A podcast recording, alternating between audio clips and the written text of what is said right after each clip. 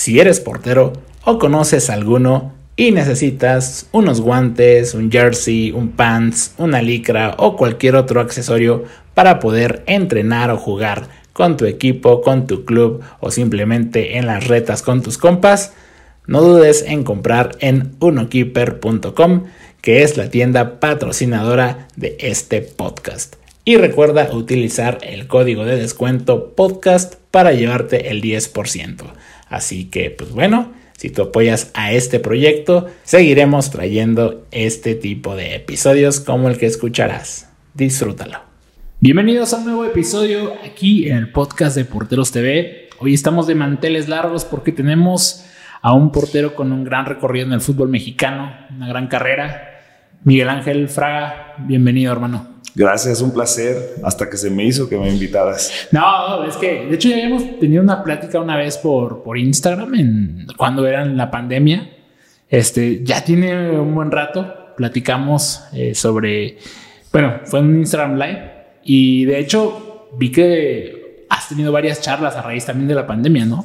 Sí, me gusta, me gusta compartir mi experiencia de vida, me gusta hablar y bueno, qué mejor que en un, con tu público en un escenario como este, que has tenido a grandes guardametas aquí sentados, así que la verdad es que me siento muy orgulloso de poder estar aquí platicando contigo. No, hombre, muchas gracias a ti. Y, y de hecho lo, lo importante de este podcast es más que nada conocerlos como personas. Obviamente sí compartiendo anécdotas de la portería, del fútbol, pero lo que he visto en los comentarios que a veces la gente también se ha dado cuenta es que el tema central es que somos personas, que tenemos también nuestra vida, en este caso ustedes como futbolistas profesionales que los vemos en la tele, pues a veces, a veces la gente nada más tiene idealizados en un concepto, pero lo platiqué con Jurado, por ejemplo, que dice, pues fuera de, la cancha tenemos nuestra vida, tenemos nuestros problemas y también la manera de enfrentar ciertas situaciones, ¿no?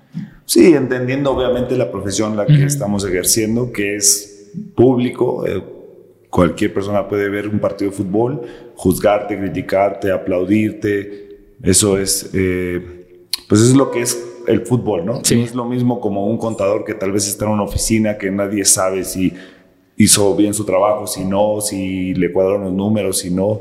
Es algo más eh, privado acá, ¿no? Acá es un trabajo como tal. Si lo ejecutas bien, tienes el, reconocimiento de miles de personas y si lo haces mal, de la misma forma, tienes la crítica de miles de personas. Entonces, al final del día, yo entiendo que lo que hacemos pues, es algo muy visual y te digo, cualquier persona ahora con las redes sociales tiene la posibilidad de tirarte un buen comentario o también ponerte algo que, que no es tan grato para uno, ¿no? Pero bueno, es parte del show y como dices, todos tenemos una vida todos eh, somos seres humanos y más allá del fútbol, pues tenemos muchas otras cosas que hacer. Unos tenemos familia, otros eh, tienen negocios, otros eh, están haciendo algunas cosas. Entonces, todos tenemos una vida y sí, trabajamos en este momento en el, en el fútbol, que la verdad estamos privilegiados. Claro. Entendiendo eso, bueno, está padre que la gente también conozca ese otro lado para que genere un poco más de empatía con el futbolista que está ahí, que bueno, no se quiere equivocar, nadie, nadie queremos perder, todos queremos hacer las cosas bien, a veces no sale, a veces sale, pero bueno, es parte del show. ¿Tú eres psicólogo de profesión? Eh, no de profesión, pero sí eh, estudié psicología, la ah, verdad es que nunca nunca he ejercido y, no bueno, pero, tienes el estudio, vaya. Sí, pero nunca es, eh, o sea, no es algo que he hecho ni que... Ok, no, claro. Hasta el momento, la verdad es que, bueno, mi vida ha sido enfocada al deporte, al fútbol. Ok. Este, sí creo que tenemos que tener todas las herramientas en la vida para ser mejor ser humano, mejor papá, mejor hijo, mejor esposo y al final del día, eh, pues eso es un complemento, ¿no? Sí. Pero, este, pues hasta el día de hoy he sido un futbolista 24 horas, así que es de lo que vivo, es de lo que he hecho y hasta el día de hoy estoy muy feliz de, poder seguir haciéndolo. Oye, y he visto en otras pláticas que has tenido que comentas mucho el tema de tus inicios en el fútbol como que no era tanto quizá de tu agrado porque empezaste creo que a los cuatro años, ¿no? Sí. por el tema de, que tu papá sí es muy bueno, apasionado al fútbol y, y, como dices, quería ver reflejado en su hijo, ¿no? Sí, fíjate que, bueno, mi papá es como, como la mayoría de los papás, que al final del día, pues tratamos de compartir o de, o de eh, llevar por el camino que nosotros nos, hubiese, nos hubiésemos querido transitar. Sí. Mi papá es una apasionado del fútbol y en algún momento eh, pues tuvo la posibilidad de patear una pelota, de jugar en una cancha de fútbol, este, no tuvo la suerte de poder eh, estar ligado al fútbol profesional pero pues como todos los papás, con la ilusión de que su hijo pudiese cumplir ese sueño. Al final del día es una apuesta, porque no sabes, el otro día estaba viendo un, una nota que sacó el fútbol español, donde dice que cada 1.800 niños por año que, que, pretenden jugar fútbol profesional, solamente llega uno. Entonces, pues es muy complicado saber que a tu hijo lo estás educando o lo estás... Eh, llevando a entrenar para que sea futbolista profesional. Todos empezamos con esa ilusión. La realidad es que es un, un complemento de cosas que te hacen llegar a jugar primera división. Este, pero la portería, desde el día uno me enamoré de la portería. Mi papá quería que yo metiera goles, como la mayoría de los papás. Nadie quiere que su hijo ataje. Tengo compañeros guardametas que no quieren que sus hijos atajen. O sea, yo le digo, tú eres arquero y no, pero es que hemos sufrido. Y sí, la realidad es que hemos sufrido. Pero como todos los papás querían que sus hijos metieran goles, a mí no me gustaba, la verdad. No, no me gustaba correr tras la pelota. Así que me planté en la portería y desde los cuatro años, junto con el entrenador que me tocó en ese momento, eh, decidimos que era lo que yo quería. Y de ahí ya nadie me sacó. Hasta el día de hoy tengo 36 años y siempre está en la portería. ¿Y cuál sería como el consejo que podrías darle a los papás? Porque hoy en día hay varios papás que quieren, pues digamos que a veces forzar un poquito a los niños. Y te lo digo yo que estuve trabajando en una academia de fútbol allá en Monterrey y he visto o me tocó ver a papás y mamás que presionaban demasiado al, niño, a niños de 5 o 6 años que les llevaban, ya no te voy a traer. O sea, les hacían ciertos comentarios a veces que el niño se veía que hasta no disfrutaba el partido, ¿no? O su juego, su entrenamiento incluso. ¿Cuál sería el, consejo como papá para que el niño disfrute su deporte y tenga un buen desarrollo o una buena formación? Mira, ese tema es muy complejo porque al final uno como papá hasta cierto punto tiene ilusiones y expectativas basadas en tus hijos. Sí todos los papás creemos que nuestros hijos son los mejores atletas, los mejores estudiantes, eh, que tienen grandes capacidades. Y la realidad es que es un poco sesgado esa situación. Lo que yo he platicado con muchas personas es que traten de reconocer las etapas que vivimos cada, cada niño, cada futbolista, deportista porque hay una etapa donde simplemente es de diversión, no puedes exigirle a un, a un, niño de 6, 7, 8 años que entrene como lo, lo, hacen los profesionales, porque es imposible, imposible, porque físicamente no está desarrollado, mentalmente no está capacitado, entonces es muy complejo. Tenemos que reconocer las eh, capacidades y las etapas de cada deportista para que así podamos llevar de la mano etapa por etapa lo que va siendo la carrera de un, de un niño. La realidad, que sí tiene que haber exigencia, la realidad, que sí tiene que haber un compromiso y la realidad es que sí tiene que haber un tema de profesionalismo que va más basado en la, eh, una buena rutina, eh, el ser eh, un, un, niño que esté preparado para la adversidad, claro, que, que, tengas uno, unos principios, hablando deportivamente, donde puedas reaccionar ante situaciones complejas, donde puedas reaccionar ante exigencias, donde puedas estar siempre un paso adelante de los demás, porque al final eso es lo que, lo que trata la carrera de los niños. Sobresalir es lo que te va a hacer, pues, estar o no estar. Entonces, entender cada etapa del niño, obviamente con sus exigencias, sí tratar de, de que sea mejor todo el tiempo, pero la realidad es que tienes que reconocer si tu hijo tiene la capacidad eh, específicamente para, para algún deporte o no la tiene, porque muchos, te digo, muchas personas estamos sesgados en querer forzar algo que tal vez no, no se vaya a dar. No va a ser. Entonces es reconocer y, y llevar etapa por etapa ese procedimiento que, que va requiriendo cada niño. Sí, claro. Y esto te lo quería preguntar por el tema de que, por ejemplo, yo ya soy papá, tengo un bebé y pues sí, a veces, como dices, uno como papá quieres lo mejor para tu hijo y aunque mi hijo todavía está muy pequeño, pero en amigos que tengo que tienen hijos más grandes, pues sí se proyecta un poco ese tema de que a veces el papá, pues tiene que respetar esos procesos, como bien lo acabas de mencionar, ¿no? Y, que el niño también pues, pues se divierta y, y, vaya aprendiendo para, para, mejorar, ¿no? Y obviamente creo que la vida misma te va diciendo hasta acá llegas, encontraste otra afición, otro gusto, otro deporte incluso, y pues tal cual, ¿no? Ir probando. Esa es la clave, yo creo que esa es la clave, hermano, que cada persona tengamos la oportunidad de decir, esto me gusta, para esto creo que soy capaz, tengo confianza en que yo podría lograr cosas importantes en este camino y como papás que lo respetemos, porque al final sí.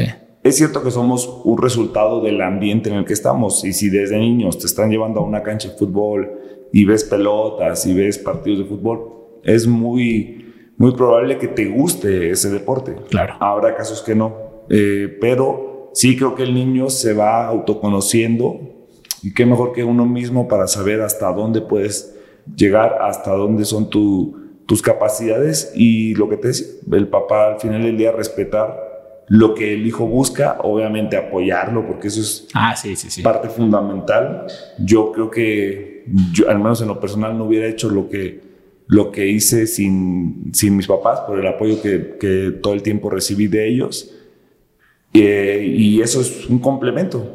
Yo quería jugar fútbol, ellos me apoyaron incondicionalmente hacia eso y al final del día, pues la vida me puso ahí en el momento preciso, en la, en la situación indicada para que yo me pudiese convertir en futbolista profesional. De hecho, hay un evento importante ahí en tu, en tu vida que estuviste cerca de irte a Atlas, ¿no? Y te quedas al final en, Monarcas con, que dices que Lilini y este profesor Abdón Calderón por ahí hablaron contigo y llevaste tu proceso ahí, que es precisamente ¿no? esas, esas personas y ese contexto que mencionas hicieron que tu, camino empezara por allá. Sí, por eso te digo que al final del día eh, lo que se trata es de no forzar las cosas, las cosas tienen que fluir. Eh, yo estaba para ir a Atlas, fueron visores del equipo de, de, Atlas a Morelia, yo pasé todas las visorías, este, fui a Guadalajara, estuve ahí, pasé las visorías, todo. Y ya cuando regresé por los papeles para ir a, Morelia, a Guadalajara ya para quedarme, es cuando me vuelvo a encontrar con Abdón, porque bueno, básicamente Abdón es una persona que yo conocí cuando tenía 5 o 6 años, muy temprano en mi, en mi vida, y que influyó mucho para que yo me pusiera los guantes, porque él eh, fue arquero de, del Morelia y en algún momento, ya cuando se había retirado, jugó con mi papá.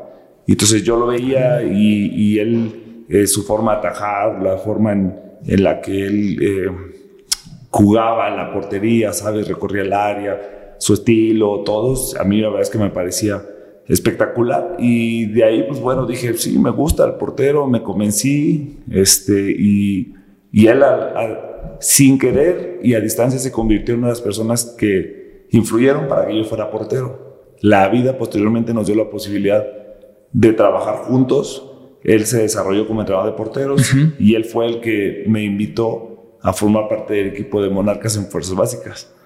Entonces yo recuerdo muy bien a mi mamá diciendo que el que es perico donde quieres verte. Claro. Y que si yo iba a jugar en primera división, ya sea en Atlas de Morelia o en el equipo que estuviera, lo iba a hacer. Entonces, un niño de 12 años, alejarse de su casa a esa edad, pues es un tema complicado eh, yo tuve la fortuna de que se me presentó la posibilidad de quedarme en Morelia, hacer todo ese proceso de fuerzas básicas en mi casa, obviamente mucho más cómodo. Claro. Y entonces lo tomé y me quedé en Morelia.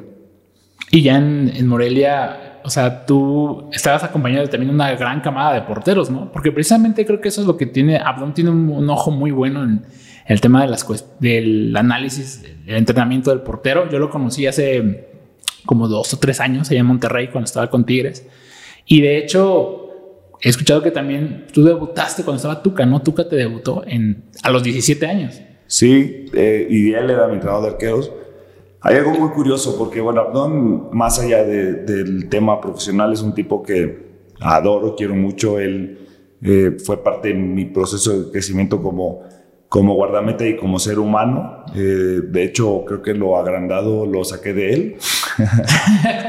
lo agrandado se lo aprendí a él. Este, pero no, bueno, es un tipo que eh, influyó. Las personas que lo conocen a él y que, que, me conocen a mí son, son personas que me dicen, bueno, ustedes dos están iguales. Creo que tengo más cosas de él que de mi papá. Sí, sí. Este, porque bueno, pues por tanto tiempo que compartimos y convivimos, ¿no? Este, y justo él, entramos a Morelia, eh, llevamos ese proceso, él fue mi entrenador de arqueros todo el proceso de fuerzas básicas. Y cuando, cuando él sube a primera división, yo también subo a primera división. Le toca subir con el turco Mohamed en su primera eh, aparición en primera división del turco, eh, fue con Morelia. Y él llega con el turco, o lo suben de fuerzas básicas a entrenar a primera división con el turco y a mí me toca porque el cuarto portero se lastimó la rodilla, tuvo una, una lesión de cruzado y entonces yo estaba en reservas y me llevan a entrenar al primer equipo. Entonces prácticamente también subimos juntos. este, Entonces siempre fue mi entrenador de arqueros.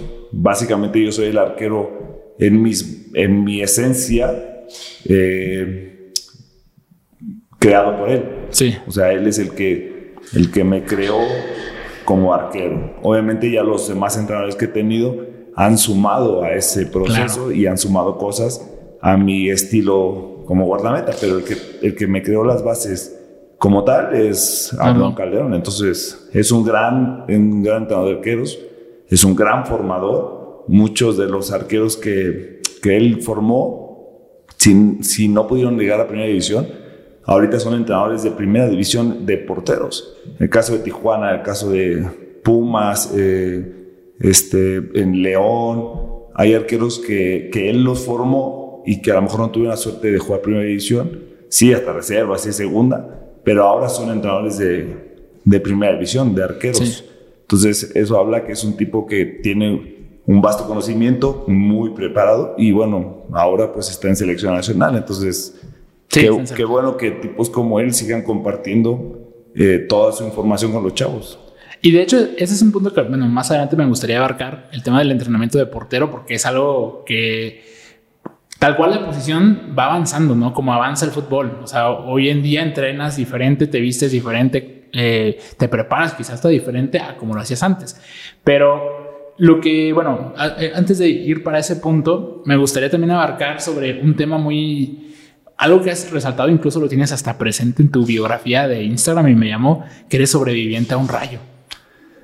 Sí, la verdad es que, bueno, es un tema que no, pues a nadie quisiera experimentar o que nadie quisiera experimentar. Este, me tocó estar el, 7 de septiembre del 2001 este, en las canchas de, de Morelia, una unidad deportiva, donde desafortunadamente murieron seis de mis compañeros de equipo este, y, pues fue un momento muy complicado. Me tocó estar a escasos metros de, del, del, chavo, del niño que le tocó que le cayera el rayo. Entonces, sí fue algo muy difícil, fue un momento complicado como ser humano, ¿sabes? Porque el fútbol en esos momentos pasa de lado. Sí. El, el, el ser humano entiende que pues naces, creces y mueres de viejito. Y cuando pasa eso a niños de 13 años, es como un golpe de realidad y te das cuenta que cualquiera puede morir en cualquier momento. Sí. Entonces, literal, a mí me cambió la vida, literal, porque... ¿Tenías tú 13 años, ¿es ahí? Tenía yo y los, los que estaban ahí el, equipo. ¿Y era un entrenamiento, era partido o qué onda? No, apenas íbamos a empezar a entrenar. Ah, ok. Era que nos estábamos juntando, ¿sabes? Cuando llegas a la cancha de entrenamiento y estás ahí como juntando. Sí, en el pre, tal cual. Exacto.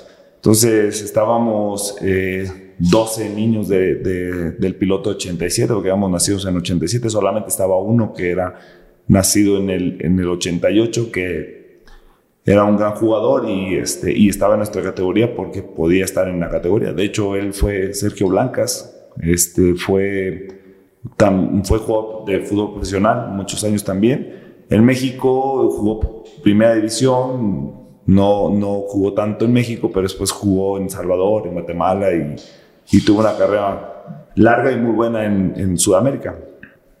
también tuvo la fortuna de, de, de, cumplir su sueño. Sí. Pero ese día, eh, pues estábamos ahí, estábamos los, los 12 niños esperando que llegaran más para empezar el entrenamiento. Empezó a llover este, y 10 de ellos decidieron irse a resguardar abajo de un árbol. En ese momento, la verdad es que entre la broma, el, el, estar ahí, no, no, no dimensiona las cosas, ¿no? Y dos nos quedamos con el utilero, que posteriormente fuimos a, hacia donde estaban ellos y justo escasos 5 metros a, ¿Para llegar, al árbol. Para llegar al árbol donde estaban ellos, fue cuando cayó el rayo. Entonces le cayó a uno específicamente. Eh, el impacto mató a cuatro en ese momento, digo a seis, perdón, en ese momento, y cuatro sobrevivieron. Y dos que estábamos a, a escasos 5 metros. Este, y pues te digo, te cambia la vida. Ah, Realmente es algo que, que no alcanzas a dimensionar en, durante mucho tiempo lo que pasó, ¿no? Obviamente ya conforme van pasando los días, los meses, hasta los años, entiendes pues el acontecimiento y al menos en lo personal lo convertí en una en una fortaleza, en un motor, porque al final te digo, entiendes que tú tienes la posibilidad todos los días de despertarte y pelear por algo para conseguirlo. Poder hacer lo que sea, pero tienes la posibilidad de hacer algo. Y hay personas que no. Hay personas que ni siquiera tienen la posibilidad de intentarlo. Entonces, nosotros que sí la tenemos, pues tenemos que dejar al menos el corazón en cada situación o en cada cosa o en cada proyecto o en cada entrenamiento o en lo que te toque hacer día tras día porque no sabes cuándo literal va a ser tu último día. Entonces, desde ese momento yo, lo he dicho muchas veces, me cargué seis sueños de seis amigos que querían ser futbolistas profesionales, lo sumé al mío y eso fue lo que muchas veces me motivó a seguir adelante. No, claro, como dices, es, fue un evento tan, tan traumático para esa edad y que, pues, como digamos, bueno, por lo que veo, o sea, tú lo, lo canalizaste a tu sueño y eso, más que, o sea, obviamente hablo muy bien de ti y todo, pero pues qué bueno que le sacaste ese, ese provecho y sobre todo que materializaste el sueño de, esas personas que en paz descansen y, y, hoy en día, pues no cualquiera puede decir esto que tú pones, ¿no? De que sobrevivir a un, a un rayo.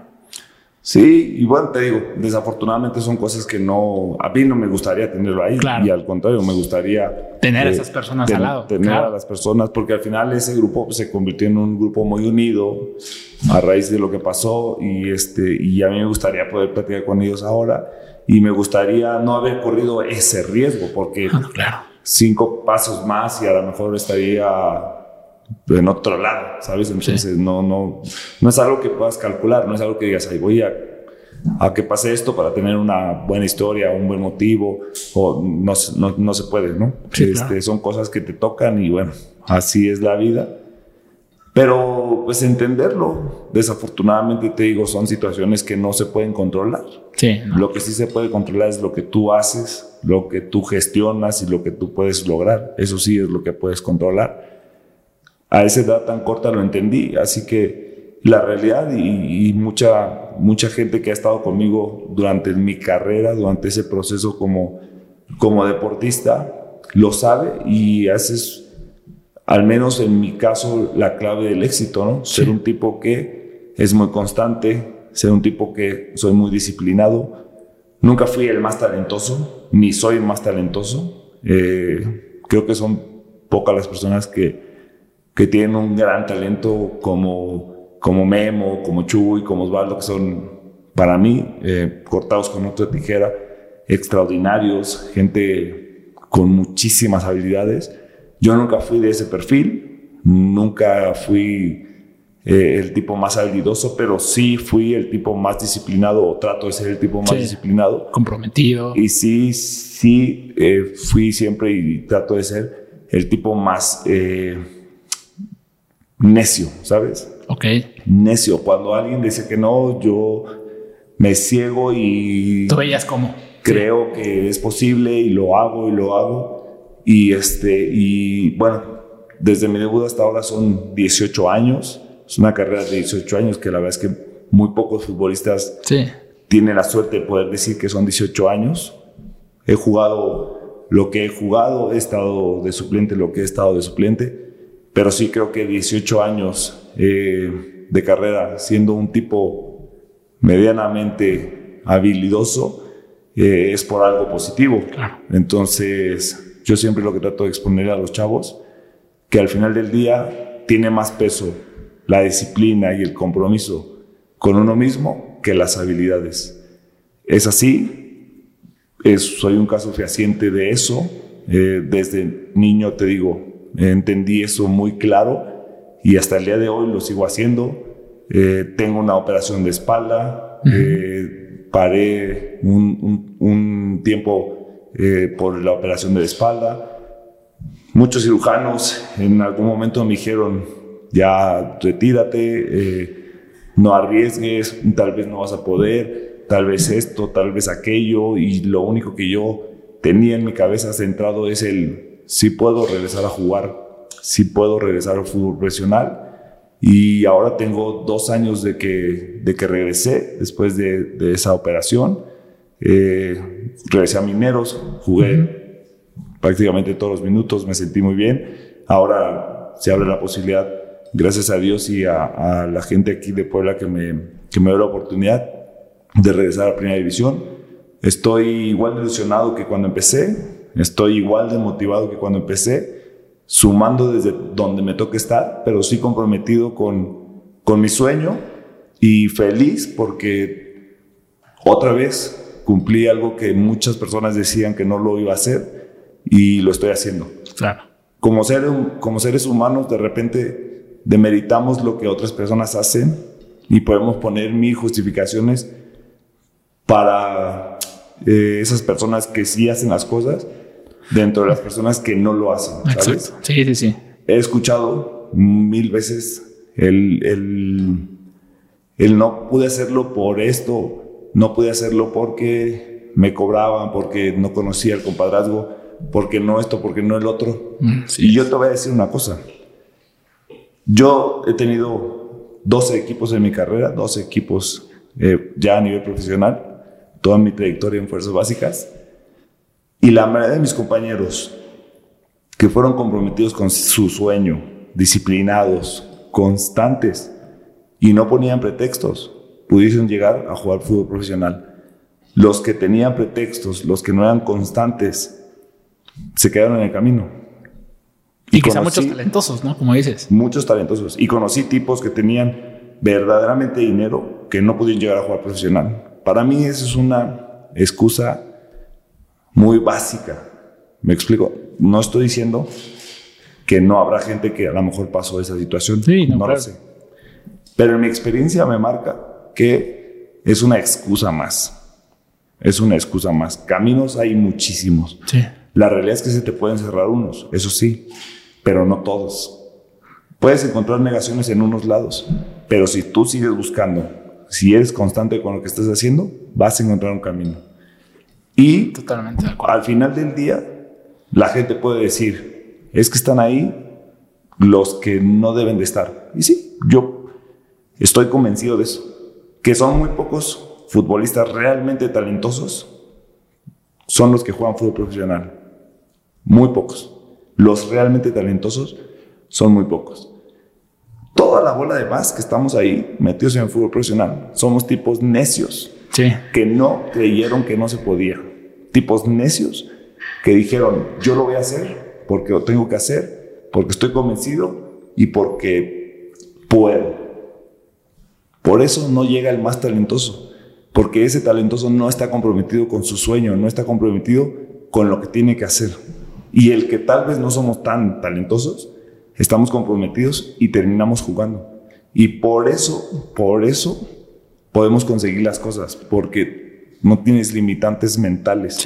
Estás siempre enfocado en lo que estás haciendo, en lo que estás buscando y lo consigues. Y por ejemplo, ahorita se me vino a la mente, tú eres un caso como este que acabas de decir, o sea, tienes ya 18 años de carrera en el fútbol profesional que se dicen fácil, pero tienen un montón de sacrificio, de altas, de bajas, de jugar, de no jugar, como lo mencionas, tocaste selección también y hay muchos casos también, por ejemplo, Tiago me dijo, sobre el, el profesionalismo, la disciplina, otro ejemplo, de un caso muy parecido al tuyo de Edgar Hernández, por ejemplo, ¿no? Que igual una carrera que a lo mejor, como dices, no es la que está, todos recuerdan, pero él siempre ha estado jugando, a veces no, y con muchísimos años, porque, años porque tiene una disciplina que, que venció a muchos talentos, ¿no?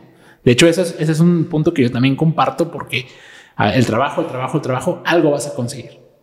Sí, claro. Con Edgar tuve la posibilidad de compartir en Querétaro y, es eso. La verdad es una constante. O sea, Tú puedes conseguir lo que quieras conseguir si lo dedicas, si realmente lo trabajas, si realmente eh, estás enfocado en eso. Yo creo que es, es muy viable, porque al final del día, yo nací en Morelia, Michoacán, crecí en una colonia de escasos recursos, normal. Mi papá, con el mayor de los esfuerzos, con el mayor de la dedicación, con el mayor del amor, nos dio a mi hermana y a mí lo que ocupábamos, pero hasta ahí, o sea, nunca... Nunca lujos, nunca... No, mi papá prácticamente la mayoría de su vida fue taxista, este, y, y, bueno, si a mí en lo personal me hubieran pedido una cantidad fuerte para jugar profesional, créeme que no lo hubiera hecho. Sí, sí, sí. No lo hubiera hecho.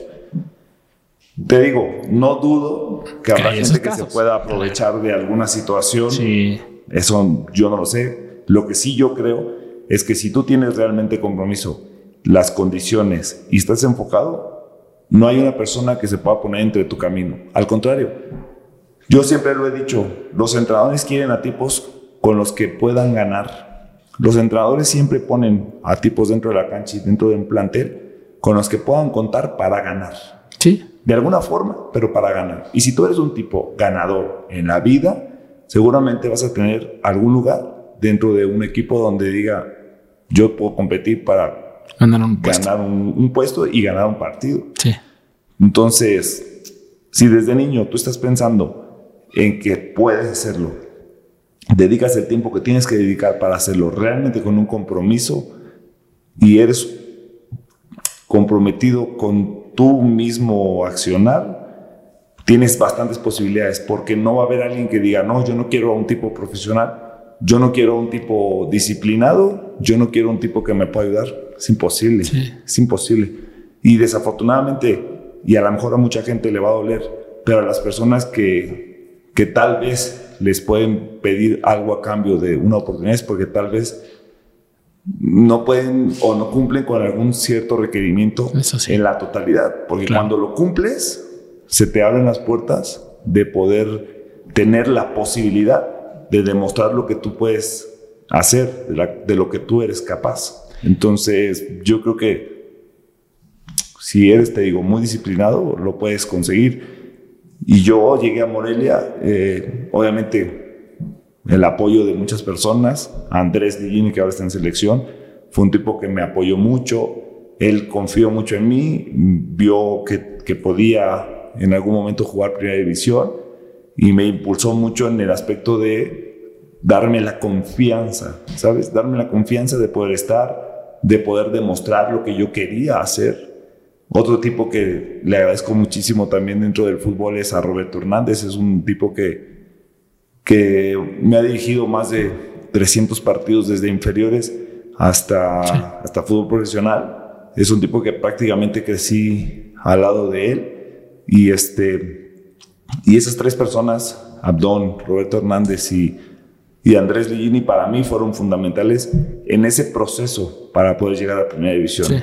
Después, obviamente, ya han habido entrenadores y personas que te digo que me han tenido confianza, he tenido mucho cariño con ellos, que son grandes entrenadores, son magníficas personas, pero eh, en un inicio... En el eh, proceso, digamos. En el proceso de básicas, ellos tres fueron fundamentales. Abdón, dándome las herramientas dentro de los tres postes.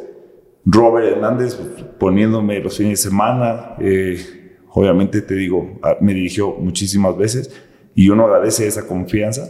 Y Andrés impulsándome como director de fuerzas básicas, obviamente su trabajo es impulsar a, los que él cree que puede llegar a, jugar primera división. Entonces, yo básicamente a ellos tres eh, en inferiores les, les debo casi todo lo que lo que pude eh, hacer para poder llegar a primera división. Y, y con gusto lo digo porque soy el arquero más joven en debutar en la historia del fútbol mexicano. 17 años, ahora yo veo a jóvenes de 17 años y digo, o sea, son, son niños, ¿me explico? Y, a esa edad yo ya estaba jugando un partido de primera división. Este, pues eso habla del, del buen trabajo que, que, en ese momento se estaba haciendo en Fuerzas Básicas, porque no, no solamente fui yo, fue eh, en distintas posiciones, pero Ever Guzmán, eh, este, Lupe Garza, eh, las Chivarrosas, hay muchos jugadores que tuvieron una carrera larga que salieron de ese mismo proceso. Oye, y, y, ahorita esto que mencionas es muy importante. Estabas debutando a tus 17 años.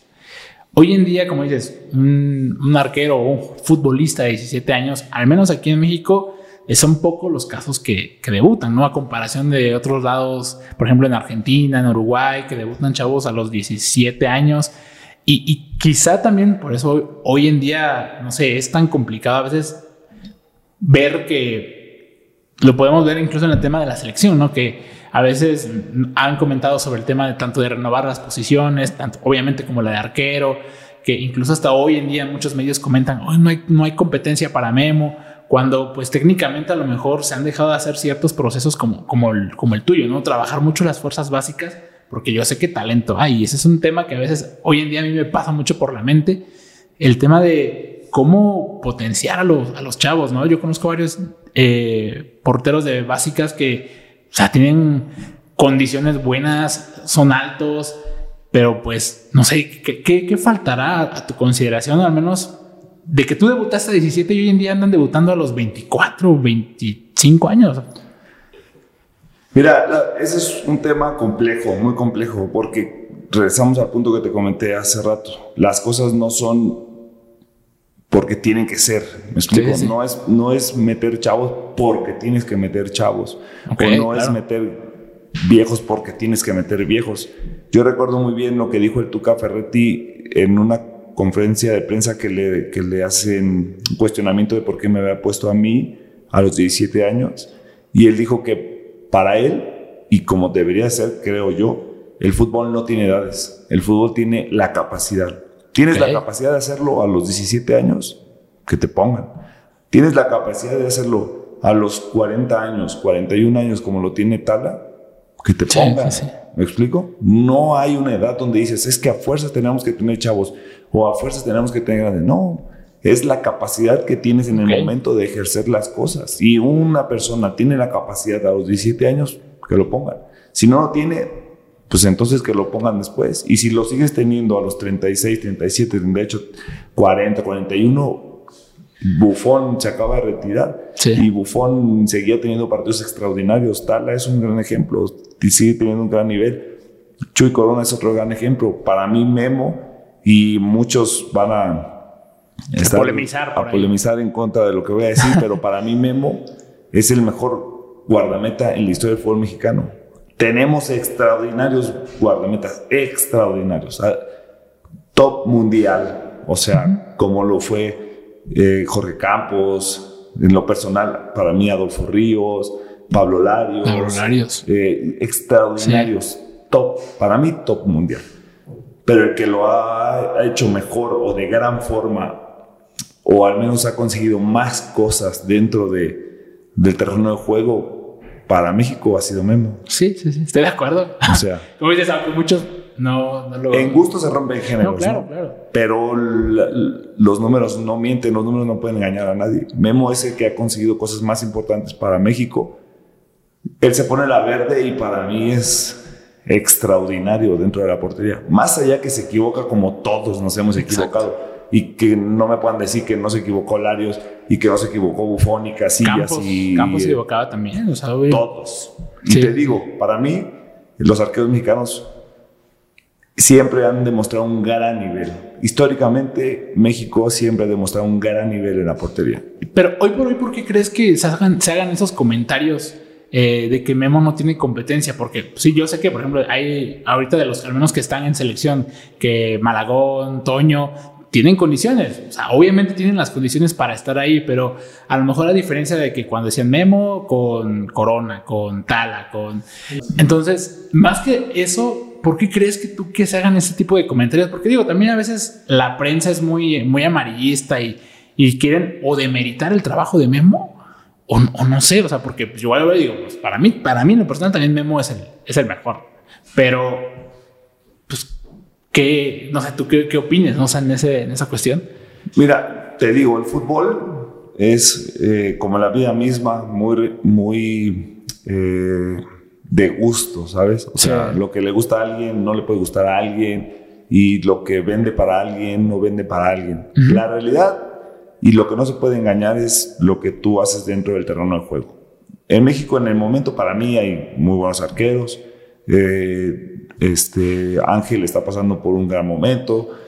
Tener la oportunidad del Club América no es poca cosa y él lo está haciendo, lo está haciendo bien. Eh, el Guacho mismo eh, está haciendo también, que un, par, lleva un par de torneos haciéndolo de gran forma.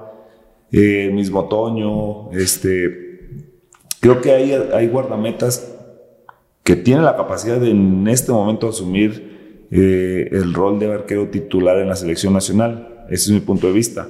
Eh, Acevedo es, para mí es un gran, un gran guardameta que también tiene la capacidad de poder en este momento ser arquero titular de la selección. Pero te digo, regresamos al punto mediático.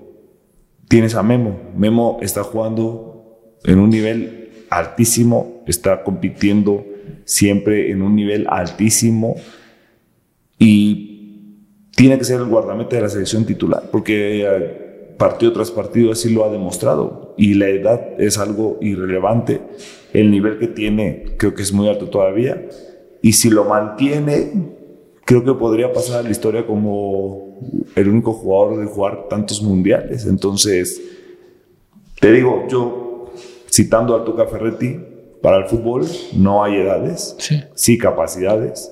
Y ahorita el guardamete que creo yo tiene un nivel más alto es Memo. Y lo ha demostrado desde que se puso a verde.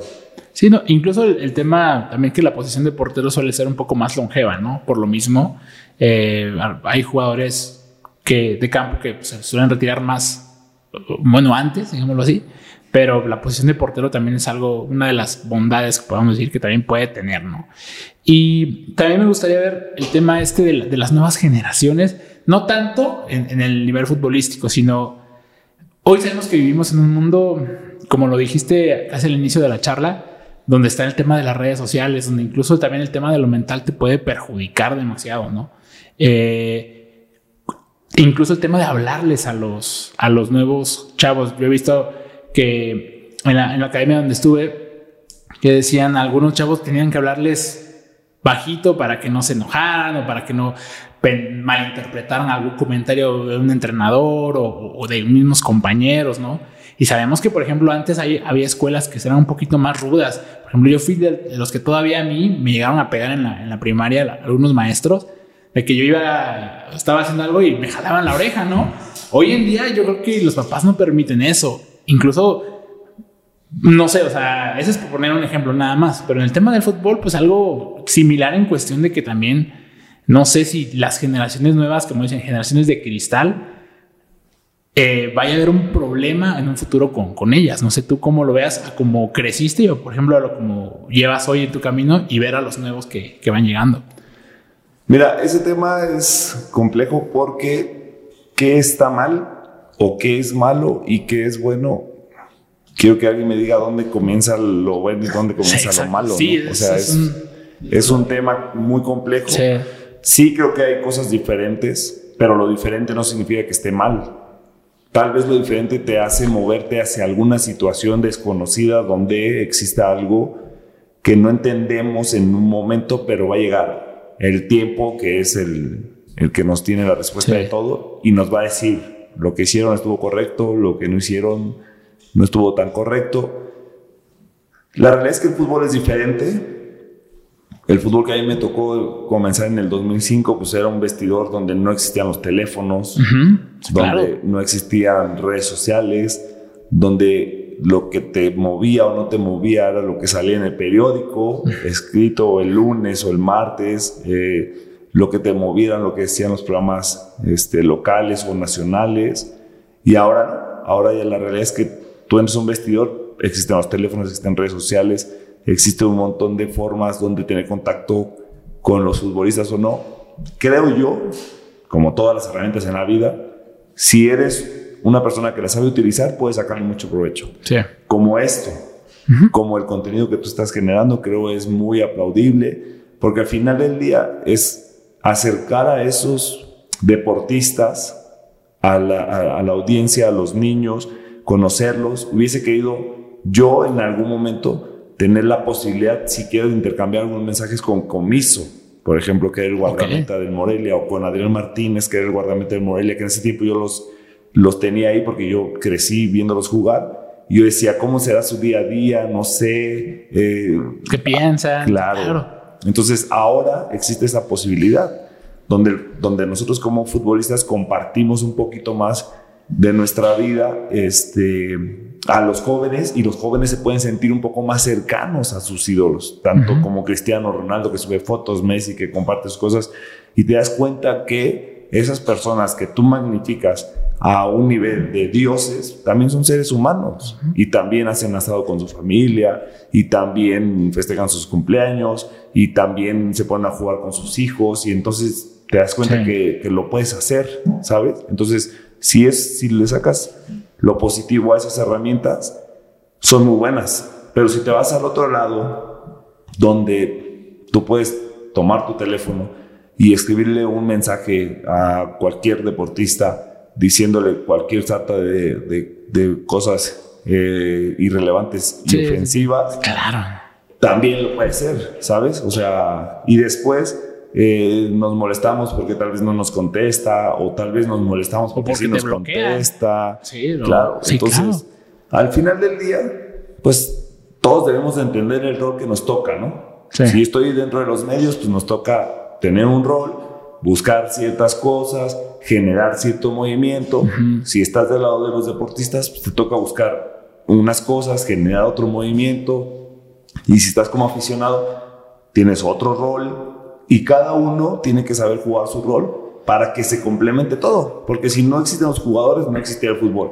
Si no existen los medios, no existiría la difusión y no existiría el fútbol. Si no existe el aficionado, no existiría el fútbol. Entonces todos somos parte de, todos estamos en ese engranaje, ¿sabes? Que gira en torno al fútbol. Sí creo que es un camino diferente al que al menos a mí me tocó vivir en mi, en mi formación, que era pues sí, muy estricta, rigurosa. Sí. Eh, Yo por eso, como dices, ¿no? Tu personalidad hoy en día en la misma cancha es, dura, es eh, eh, más que dura, muy con ah, muy, muy fuerte, con carácter. Y es, eso también, incluso en la misma posición, te lo demanda. Sí, obviamente te digo, tienes que tener ese ADN de, de ser competitivo, porque si no, bueno, básicamente no, no vas a poder seguir avanzando o conseguir cosas importantes. Pero sí creo que se ha perdido hasta cierto punto un grado de exigencia eh, por lo que tú dices, por un tema más de la humanización del deporte, donde tratamos de ser un poco más empáticos con el, con el ser humano y sin eh, llevar de la mano al deportista, porque la realidad es que el ser humano es importantísimo, pero el ser humano no es el deportista y el deportista no es el ser humano. El deportista es el tipo que tiene que saber lidiar con un ambiente áspero, en situaciones complejas, con presión, por todo lo que conlleva jugar un partido de fútbol profesional. Y si no preparamos al ser humano a ser capacitado o apto para poder estar en esa situación, pues va a ser muy complejo que el día de mañana el deportista pueda lograr cosas dentro del fútbol profesional o el deporte profesional que sea, porque vas a pisar el Estadio Azteca con un ambiente eh, adverso y no te vas a poder mover o no vas a poder desarrollar lo que probablemente eres capaz de hacer.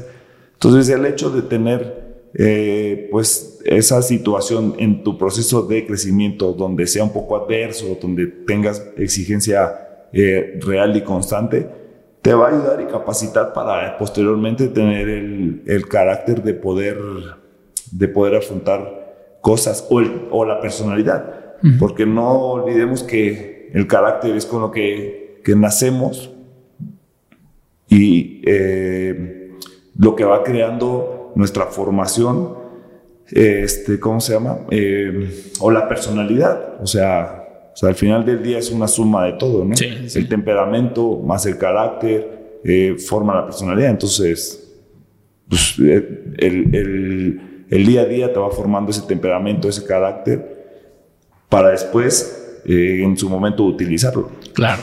No, es, bien importante eso porque en la vida misma, en, hagas lo que hagas, pues ese el carácter, todas las, las complicaciones que pudiste haber tenido en tu vida te van a encaminar a que tomes buenas o malas decisiones o tomes decisiones que te van a poner, como lo mencionaste hace un rato, en ciertas circunstancias para ver si, si fue correcto o, qué tan buen también te haya ido, ¿no?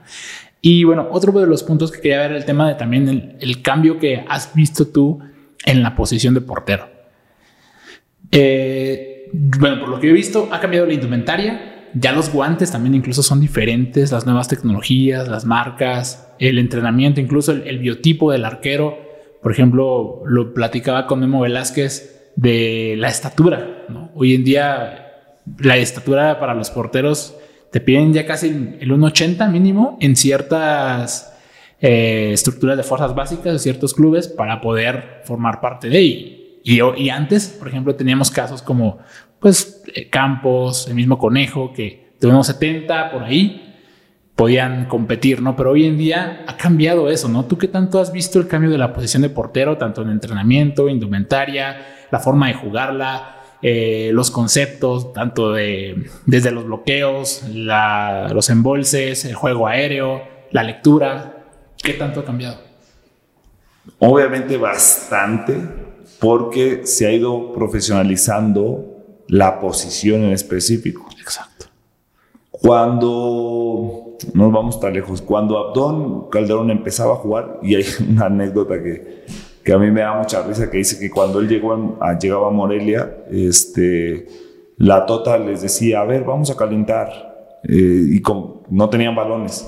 Y la le decía, bueno, vamos a calentar con este balón imaginario. A ver, ahí te va. Y se los aventaba. Entonces ellos tenían que hacer como, como si estuviese el balón, ¿no? okay, Esas son las anécdotas que cuenta Abdón con, con la Entonces te das cuenta cómo fue cambiando eso. Ahora le, tú le dices a un arquero profesional, vamos a calentar con un balón imaginario. Y, o sea, ¿no?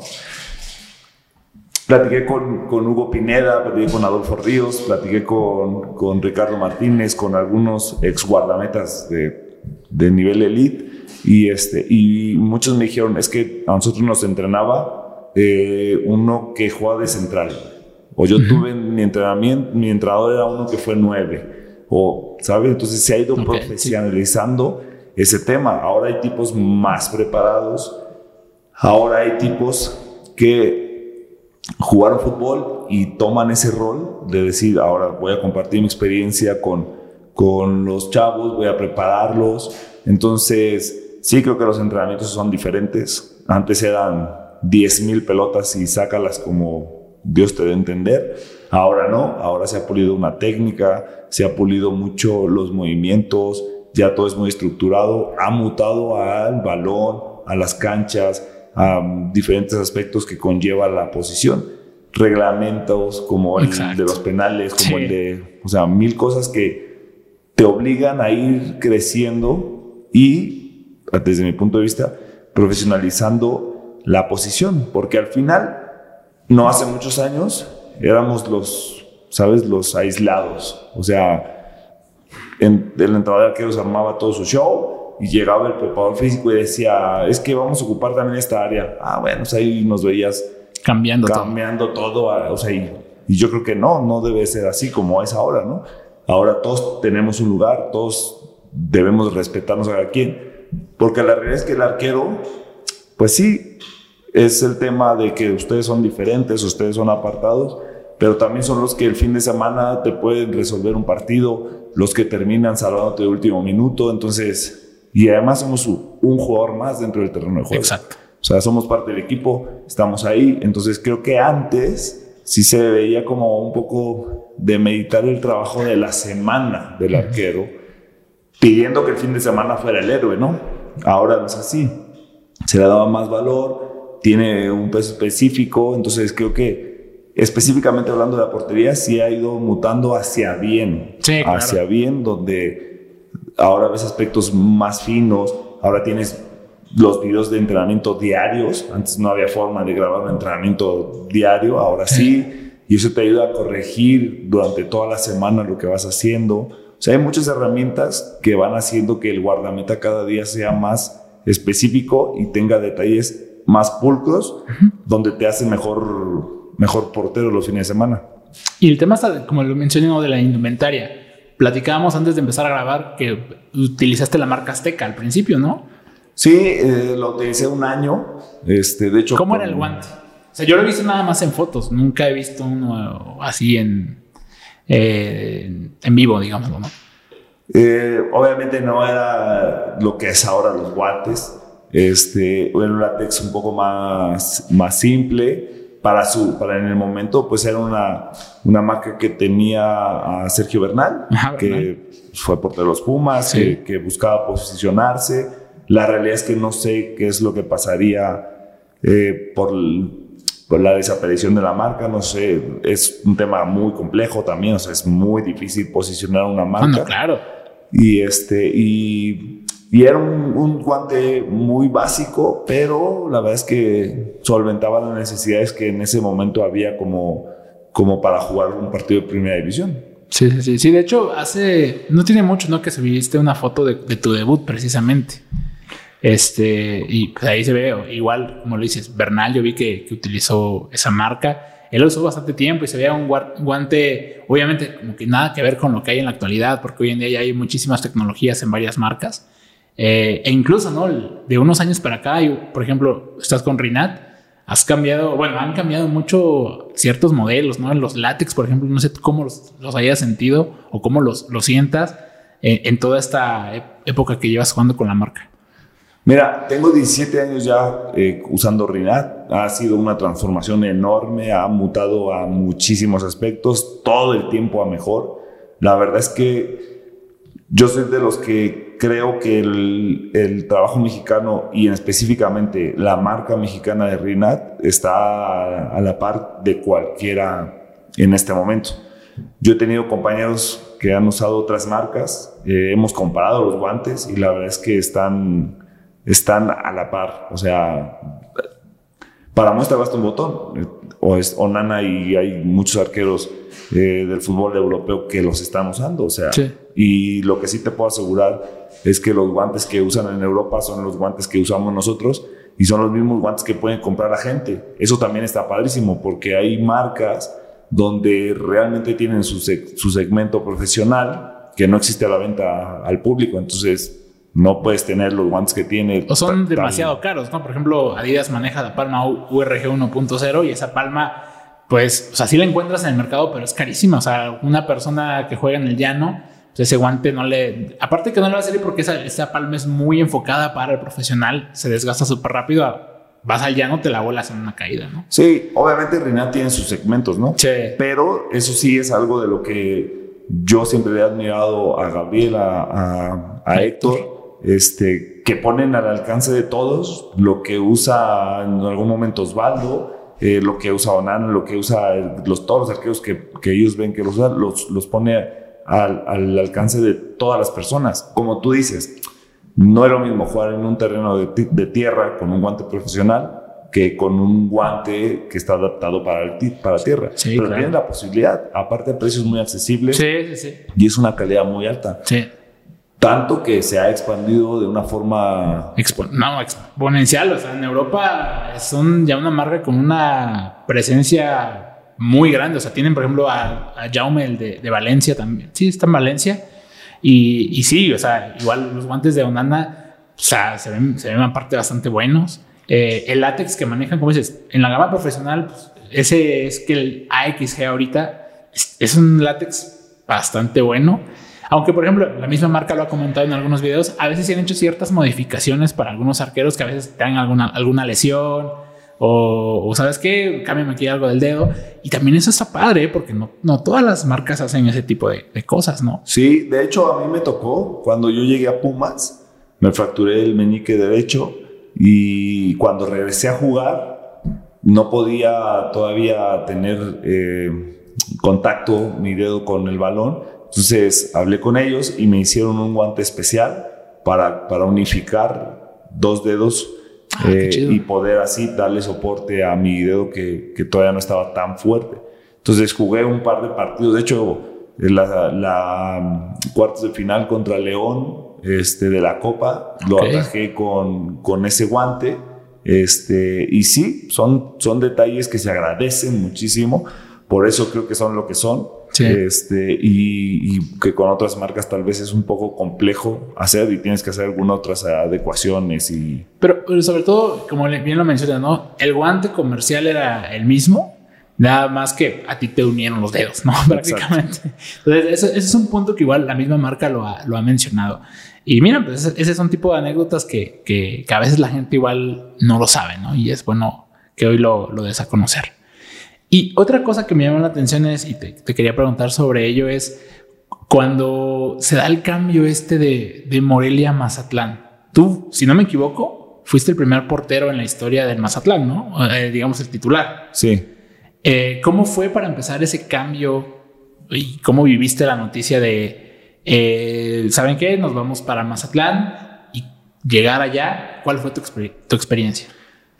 Mira, la verdad es que no te puedo mentir, yo tengo un cariño especial por, por, por ese equipo porque fue Sí. el equipo que me dio la oportunidad de debutar a la primera división, pero más allá de eh, unos colores o más allá de un logo, más allá de eso, creo, al menos en mi experiencia, es el tema eh, personal, ¿sabes?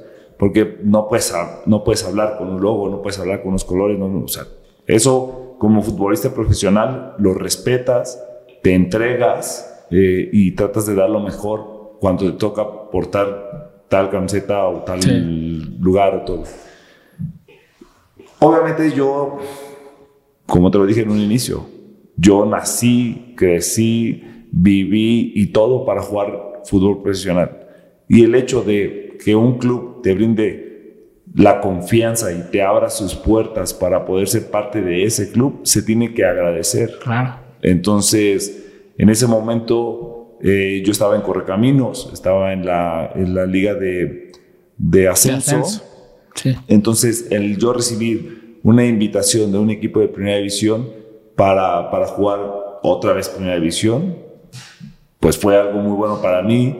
La verdad es que eh, lo disfruté mucho, me puse muy contento porque al final del día te, te digo que todos trabajamos por algo y si no tienes algo por lo que te levantes en la mañana, pues estás a la deriva, ¿sabes? Sí. O sea, hay un, un dicho que a mí me encanta que dice, si no sabes a dónde vas a ir, pues ya llegaste. Entonces, yo siempre trato de tener un objetivo eh, importante dentro de mi vida, dentro de ese momento, para poder hacer lo que hago. Y en ese momento de estar en Correcaminos, pues era regresar a la primera división, ya sea logrando el ascenso con, con la franquicia, que al final, por las situaciones que todos conocemos, ya no se, no se dio. Si no era de esa forma, pues era tener la posibilidad de que otro club de primera división me invitara. Entonces, el hecho de, de que llegara a Mazatlán, donde era gente que yo conocía, Sí, sí, sí. gente con la que yo había crecido, la directiva era directiva con la que yo había crecido. Entonces fue regresar a ver caras conocidas, amistades de muchos años. Entonces, pues claro que yo lo, lo Solo que acepté con otros colores, como lo, lo con otros colores, pero yo lo acepté muy feliz. eh, fue un reto importante en mi carrera. Fui con un guardameta muy experimentado como, como lo es Sosa, este, y el hecho de poder tener la posibilidad de ser el arqueo titular, eh, pues también fue algo que me, que me llenó de mucha satisfacción. Eh, lo trabajé mucho, lo disfruté mucho, y, este, y bueno, lo ajeno al fútbol, la verdad es que como deportista no lo puedes manejar. Sí, claro. Son cosas no está que en tus no- manos. Claro, son cosas que, que ni siquiera en gran parte podemos entender porque no sabemos cómo se maneja la situación. Lo que sí sabemos es estar dentro del terreno del juego, jugar fútbol, que es para lo que nacimos, que es lo que queremos hacer, y mientras tengan la posibilidad de hacerlo, pues vas a estar ahí y feliz. Entonces yo disfruté mucho mi estadía en Mazatlán. También disfruté mucho ser el primer guardameta de esa franquicia, que sé que es una franquicia que va a durar muchos años ahí, que va a ser en algún momento eh, importante para el fútbol mexicano. Entonces, pues tengo un gran recuerdo y la verdad es que me, me da gusto que cuando se recuerde el primer equipo que pisó ahí las tierras en Mazatlán, seguramente saldrá mi nombre. así que bueno, yo estoy muy contento por eso. Y, y, al final del día te digo, es un logro más dentro de todo lo que yo he tratado de, de hacer en mi carrera como futbolista. Sí, claro, porque por ejemplo platicaba con, con Ricardo Rodríguez, que es un portero que tuvo su proceso allá, precisamente también en Monarcas, se le tocó ese cambio y él me dijo, ¿sabes qué? Para nosotros fue muy sorpresivo porque prácticamente se escuchaba por ahí el rumor, pero cuando nos dicen, ¿saben qué? Siempre sí nos vamos, pues fue complicado, ¿no?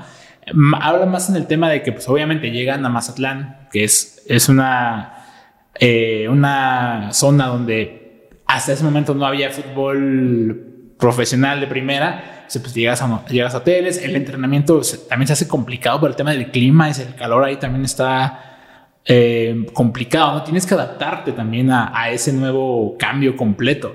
Pero como yo digo, ¿no? Y últimamente han mejorado los, las condiciones tanto para entrenar, la inversión para el estadio, para sus equipos, incluso, o sea, Mazatlán se ha venido, como bien lo mencionas, tiene un proyecto y se ve que sí van a ir mejorando poco a poco su, su estructura, ¿no? Como cada proyecto nuevo que inicia en, en general, ¿no? Mira, yo la verdad es que cada persona ve la situación de diferente forma. Para mí fue una experiencia muy linda. Para mí el tener la posibilidad, te repito, de jugar fútbol profesional en cualquier situación como lo pintes, llámese vestidor como se llame, llámese situación como se llame, llámese lo que te tengas que trasladar, trasladar llámese cualquier situación, para mí es una maravilla, porque al final del día Estás haciendo algo que millones de personas quisieran hacerlo. Eso sí. ¿Me explico? Para mí no hay situaciones adversas. Habrá gente que sí, habrá gente que diga esto lo, lo sufrí más, esto no. Yo no, no, no puedo opinar porque al final del día todo lo vivimos diferente. Sí, sí, sí. Si me preguntas a mí, fue una experiencia divina, increíble, como lo ha sido todas las que he tenido dentro de mi carrera. ¿Me explico? Sí. Soy un tipo que valoro todo. Desde el vestidor del Estadio Azteca hasta el vestidor del el estadio que me digas. ¿Me explico? Porque sigo siendo un afortunado. Sí. Porque sigo viviendo cosas que otros quisieran haber vivido. Vives de tu pasión, vives de tu gusto. Claro. Yo tengo la posibilidad de despertarme todos los días y hacer lo que yo decidí en algún momento que iba a hacer. Y no sé cuántas personas en este mundo tengan la posibilidad de decir que hacen lo que realmente les apasiona yo la tengo. Entonces disfruto todas las situaciones como las puedas imaginar, las disfruto. Porque el día que no tenga la posibilidad y va a llegar de no hacer lo que yo quiero hacer, ese día entenderé que era un afortunado, ¿me explico? Ok. Y lo he platicado con miles de guardametas retirados y lo he platicado con miles de excompañeros. Y el hecho de que tenga esa posibilidad es única. Es único. Carreras grandes, pequeñas, como las quieras llamar. En el día que cuelgas los guantes, los botines o como sea que, que le diga a las personas, te das cuenta todo lo que extrañas estar ahí. Sí, y te das cuenta todo lo que en su momento creíste que estaba mal, que no era así. ¿Me explico? Y muchas veces uno como futbolista no entiende tanto ese aspecto porque has jugado fútbol durante toda tu vida, porque estás acostumbrado a que te traten bien durante todo el tiempo y dejas de dimensionar realmente lo que estás viviendo. Es así. Yo tenía un entrenador que decía que no conocías el mundo real hasta que no dejabas de jugar fútbol. Entonces, vivimos en un sueño, es la realidad. El sueño se llama jugar fútbol y lo estás viviendo, lo estás haciendo. Entonces, para mí ni siquiera es un trabajo, ni siquiera es ir a entrenar. No, es ir a divertirte. Es ir a divertirte, es ir a jugar fútbol. O sea, ¿me explico? ¿Cuántas personas hay que los domingos dicen, voy a ir a jugar fútbol porque voy a divertirme, es mi momento de diversión? Y muchos de nosotros futbolistas decimos, es que voy a ir a entrenar, es que mi trabajo, es que no, es fútbol, es diversión. No tengo que ir a una rueda de prensa. Incluso, ¿no? Es diversión. Sí, sí, sí. ¿Me explico? Te piden un autógrafo, está padrísimo. Que la gente te reconozca, que la gente te, te pueda aplaudir, te pueda decir sus, sus, formas de pensar, su aliento, su, está padrísimo. Porque el día de mañana estamos fuera y muy pocos son los exfutbolistas realmente que se mantienen en una situación de medios, de, entrenadores, de... Sí, eso sí. Las demás, no. Entonces, te lo digo por experiencia, he platicado con muchos. Cuando yo empecé a jugar en el Morelia en el 2005, pues, con los que jugué ya ninguno está jugando, todos están retirados. Y hay una constante en eso. Todos extrañan el fútbol y todos darían lo que fuera por regresar a las canchas. Entonces, te digo, para mí habrá jugadores que se puedan quejar, otros dirán que no. Para mí es un privilegio mientras yo me despierte y pueda jugar fútbol, ponerme los guantes y entrar a un terreno de juego. Y más que te paguen por ello. No, claro. que, vivas de ello, ¿no? Que eso es, es algo muy bonito. Y como dices, es, eso pocas personas en el mundo lo pueden, lo pueden expresar. Eh, y pues bueno, ya prácticamente para ir cerrando con esta charla, tenemos por aquí unas preguntitas un poquito pues, rápidas. Lo primero que se te venga a la mente, quiero que es lo que me respondas. Y la primera es, ¿quién es tu ídolo en la portería? Gigi Buffon. El mejor portero del mundo en la actualidad. Memo. ¿A quién prefieres, a Messi o a Cristiano? Cristiano. ¿Quién es el mejor jugador del mundo en la actualidad? Cristiano. El mejor delantero al que te has enfrentado. Yo creo que Loco Abreu. Ok. ¿El mejor guante que has usado? El gótico de Rinat. Eh, ¿Qué prefieres, manga larga o manga corta? Manga corta. ¿La mejor atajada que hiciste o alguna que le tengas mucho cariño? Mm, alguna que le tenga mucho cariño que la lleves muy presente, que digas, ah, esta me gustó como la hice, no sé, por el contexto, por el partido, el rival, lo que sea. Yo creo que...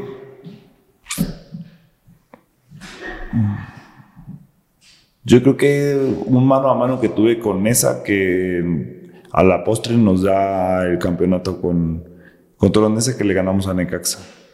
Ok.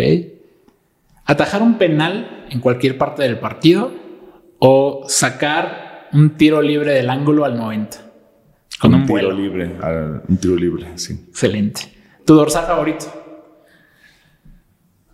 Eh, fíjate esto, históricamente he estado en 12 clubes, nunca he repetido número, no me gusta repetir número, así que a todos les tengo mucho cariño. He usado el, el 1 hasta el número más grande que fue el 87. Este, así que como cosa mía, no me gusta repetir número en los equipos que he estado. Ok. ¿Y a qué arquero retarías a un keeper combate, un combate? Yo creo que a Carlitos Acevedo. Ok, estaría bueno ver, ver ese, ese ¿eh? Oye, y bueno, me llama mucho la atención ese tema de, no repetir los números en, los clubes. ¿Por cómo empezaste a hacerlo? ¿Te diste cuenta o lo, pensaste a planear o, qué onda? No, al principio fue obligado porque cuando salí de Morelia, que debuté con el número uno, salí y me fui a la filial de Venados, donde no se podían, por, por numérica, eh, tener los números que tenía Primera División, como éramos filial entonces me dieron el 87 y de ahí me fui a Tijuana. Eh, cuando llego a Tijuana solamente había un número disponible, este, que era el 21. Y, recuerdo muy bien que yo no estaba tan, tan, tan contento con ese número. Y Hugo Pineda, que, que lo tuve ahí de auxiliar, me dijo, tú tranquilo, que ese número nos va a traer cosas buenas. Entonces me puse en el número 21 ascendimos, fuimos campeones, la verdad es que sí nos trajo cosas buenas. Y, este, y cuando llegué a Mesa, me toca la misma historia de Mérida, que no podíamos tener números bajos porque éramos filial de, de Morelia. Entonces ahí vuelvo a cambiar por un número alto y en ese momento decidí que ya no iba a repetir número porque la vida, el destino así me lo había puesto Y a partir de ahí sí ya me tocó la posibilidad de elegir mis, mis posteriores números, este, así que ya no, no quise elegir ninguno de los que había usado. Y entonces siempre cuando llego a algún equipo busco alguna razón de ese momento para escoger un número y este y escojo uno diferente. Como ahora, por ejemplo, escogí el 25 porque justo antes de venir para acá tuve una charla muy larga con Adolfo Ríos eh, de la portería y estuvimos compartiendo ahí muchas opiniones de, sobre la posición. Entonces, cuando vengo para acá, lo tenía muy presente y dije, ok, ahora es momento como de, de, hacerle un, un pequeño homenaje, ah, a, Adolfo. Y entonces escogí el número 25. Y así en todos los equipos, siempre escojo alguna cosita que, que esté pasando en ese momento para escoger un número y este y por eso no he repetido hasta el día de hoy. Ok, ¿conservas tus, tus jerseys de, de, los equipos donde has estado o, no? Mi mamá, mi mamá es de las personas que, bueno, pues al final es mi, mi fan número uno, junto con mi papá, junto con mis hijas, con mi esposa, que son las cinco personas más cercanas a mí, con las que no puedo eh, pues dejar de estar, ¿sabes? Porque son mis pilares. Esas cinco personas son las personas más importantes para mí en este momento. Este, y bueno, nosotros por estarnos cambiando de ciudad no podemos tener como tal un, lugar donde pueda tener las playeras. Entonces las playeras que mi esposa guarda y las playeras que mi mamá guarda las tiene en la casa de mi mamá, donde está un mueble ahí con una, una de las playeras exhibidas de todos los equipos que he estado. Y las demás las tiene, las tienen colgadas. La verdad es que fíjate, yo soy de los pocos jugadores, creo, que no cambio playeras. No cambio playeras. Ah, no sé. Fíjate, no sé por qué te iba a preguntar eso. O sea, si, has intercambiado con quién o algo así. No, no las cambio. Las pocas playeras que he cambiado, las he cambiado por petición explícita de alguien. Alguna persona que me dijo, oye, consígueme la de la América, consígueme la del Chivas, la del Cruz Azul, la de taca, Ahí es cuando trato de cambiar alguna playera por petición específica de alguien pero no soy un tipo que cambie playeras. Me gusta guardar mis playeras, conservar mis playeras. Sí tengo algunas playeras de otros jugadores cuando otros jugadores me piden la playera. Ah, o sea, pero por ejemplo, si se acercaban contigo, si, si la cambiabas. Sí, sí, sí, ah, sí, sí. Tengo compañeros con los que, oye, te cambio la playera. Sí, claro, te la cambio sin problema. Ah, pero no es cosa mía que nazca, porque al final del día me gusta tener mis playeras, ¿sabes? Eh, y bueno, pues, las tengo ahí, bueno, las tiene mamá colgadas ahí todas. Tengo 10 del Atlas, tengo 20 eh, del Pumas y tengo 5 del otro y 30 del otro. De hecho, en Atlas, fíjate, hay una, una historia linda donde tengo las playeras del centenario. Solamente hicieron cuatro playeras del centenario para los porteros. Oscar Ustari, que en ese momento estaba ahí conmigo, él regaló una y se quedó otra. Eso es lo que tengo entendido. Porque una persona me dijo, es que Oscar regaló tal y, él se quedó con una. Yo me quedé con las dos. Hasta el día de hoy me han llegado mensajes a Instagram de... Te compro tu playera. Te compro tu playera con cantidades. Me han ofrecido hasta el día de hoy 150 mil pesos por una playera del centenario del Atlas. Ay, cabrón. Obviamente Obviamente no las voy a vender. de una vez que quede claro. sí. Obviamente no, no las voy a vender. Por ahí hice un TikTok donde dije, ah, mire, no tengo una, tengo dos playeras del centenario, ¿no? Este, y no soy así, no me gusta, son, son cosas que, que me he ganado con el sudor de mi frente. Y, este, y que las voy a tener ahí hasta que a alguna de mis hijas se le ocurra ya cuando yo ya no esté, tirarlas o regalarlas. pero eso es hasta que yo me muera, ¿sabes? El, mientras yo esté con vida, las voy a tener ahí como un recuerdo de cada etapa de mi carrera. Así que no, ah, no cambio playeras si guardo las mías. Y, este, y tengo muchas de todos los equipos que he estado. Ay, qué buena, qué buena anécdota, ¿eh? O sea, qué, qué buena historia ahí. Oye, tú, tú, ahorita que dijiste de, de Ustari, ¿tú viste cuando se lesionó? Sí, sí de hecho, sí, me tocó estar en dos de sus lesiones. Fíjate que su estadía en Atlas estuvo llena de cosas ahí complejas para él. Eh, se lastimó el codo y luego se lastima la rodilla. La rodilla, que esa la vimos todos. Y es así muy, muy impactante. Sí, sí. Entonces, bueno, tuve la posibilidad de jugar el, mayor porcentaje de los partidos, la realidad que muchos fue por lesión de él y otras tantas por decisión técnica. Eh, algunos profesores dijeron, a mí me gusta Fraga, que está pasando por, por un gran momento. Y así fue. Entonces, su estadía ahí fue compleja. Y bueno, pues en ese momento a él le tocó pasar esa situación. A mí me abrió las puertas de otra situación, donde yo tuve la posibilidad de jugar, donde tuve la posibilidad de, de estar ahí presente. Y, este, y eso obviamente me dio para que después eh, entrenadores decidieran este, ponerme a mí a jugar en lugar de él.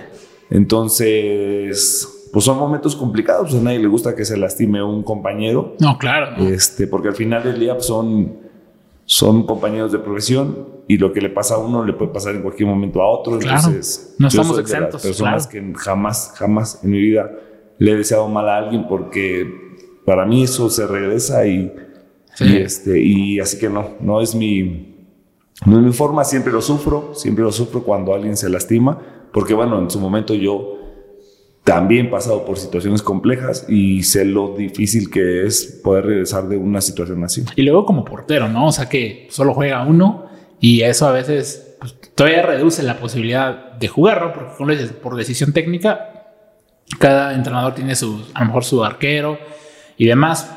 Pero pues, si vienes jugando una lesión, a veces sí, te puede afectar muy cañón. Sí, claro. Aparte que él es un guardameta eh, con mucha calidad y del cual aprendí mucho.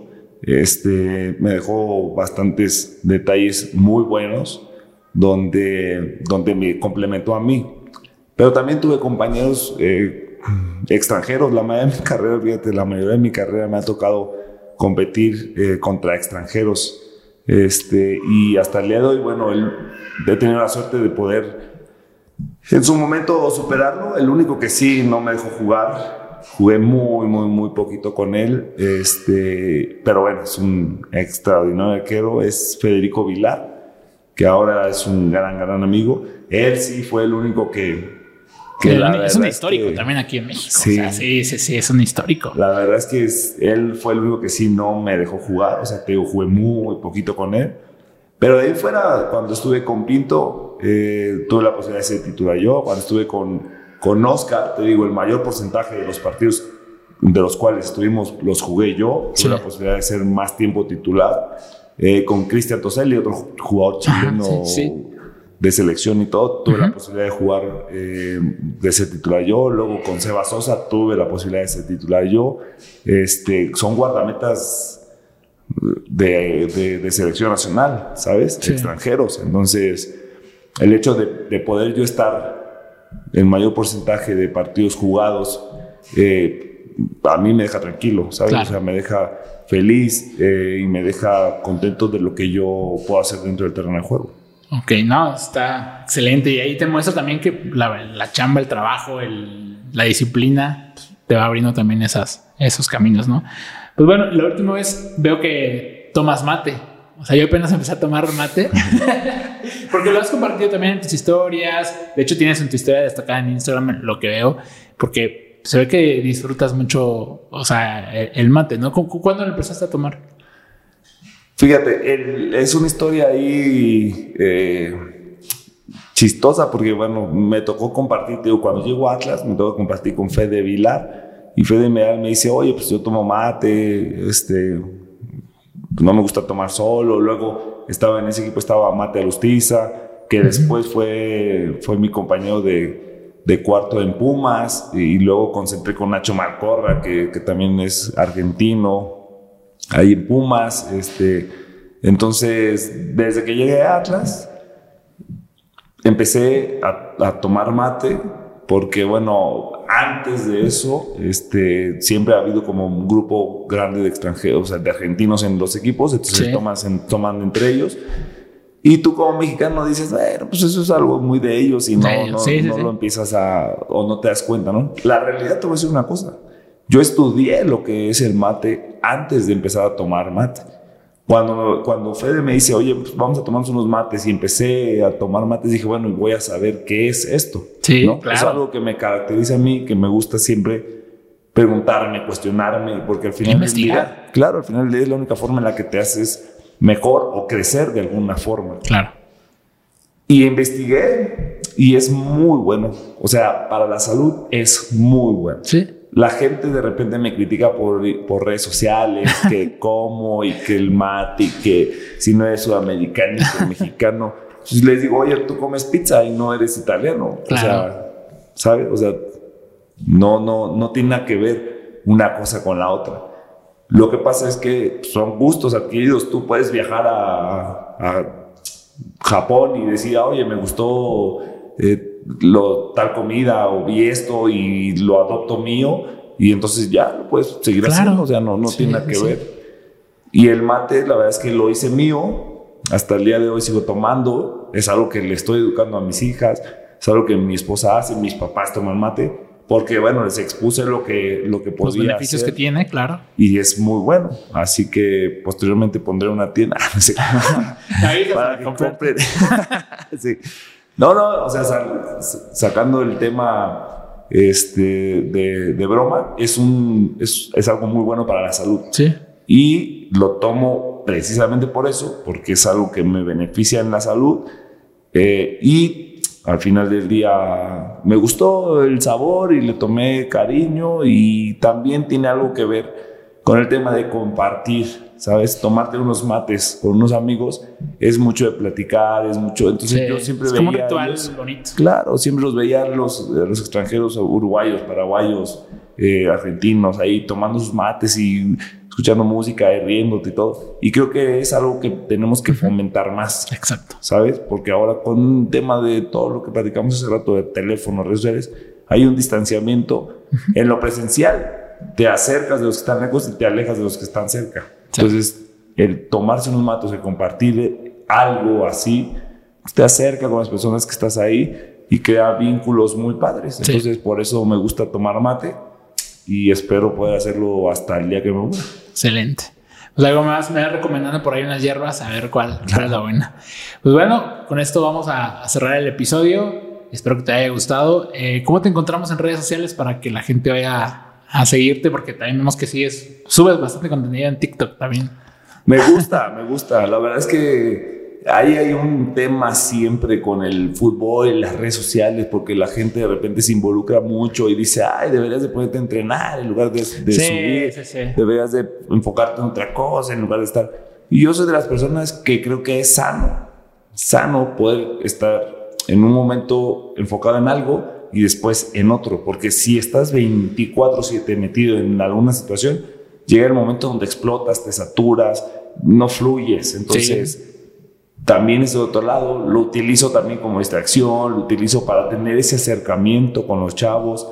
Soy director en Morelia en una fundación del área deportiva, se llama Juventud por la Paz. Sí, que... Tratamos de ayudar a los deportistas en el estado, ahora a nivel nacional. El 19 voy a estar en una, en una rueda de prensa donde va a haber una carrera para poder eh, recolectar este, eh, sustento para una casa hogar. Entonces las redes sociales también sirven para ese otro lado. Sí. Muchas veces no te va como quieres en el fútbol. Pierdes un partido, te equivocas, pero eso no significa que no puedas seguir haciendo todo lo demás. Otras cosas, claro. Entonces, saquémosle provecho positivo a las redes sociales. Sigan a personas que realmente crean como tú contenido de valor, contenido que sí te deja algo y no, sin, sin ofender a nadie, el contenido que solamente es para entretener es bueno es bueno.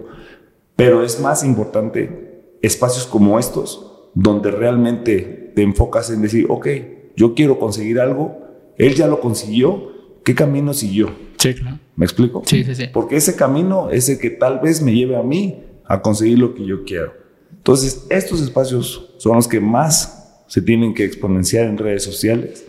Y también darle la oportunidad, te digo, al futbolista de poder poner su granito de arena en eso, porque juzgamos mucho en ese aspecto, por eso es que muchos de, de, mis compañeros son un poco más renuentes a redes sociales y el que por ahí sale y lo hace de una forma más constante es criticado y sí, es sí, seguido y entonces hay que darle ese valor, ese contenido a, a las redes sociales e invitarlos a toda la gente a que siga podcasts como estos, que, que te sigan a ti en tus redes sociales, porque al final te, te, brinda la posibilidad de seguir haciendo esto, de seguir estando con más personas, este, y, y, apoyar a personas que realmente están haciendo un bienestar para la sociedad. Entonces, la verdad es que te felicito, te felicito por crear estos espacios y qué padrísimo, y ojalá lo, lo puedas seguir haciendo mucho tiempo.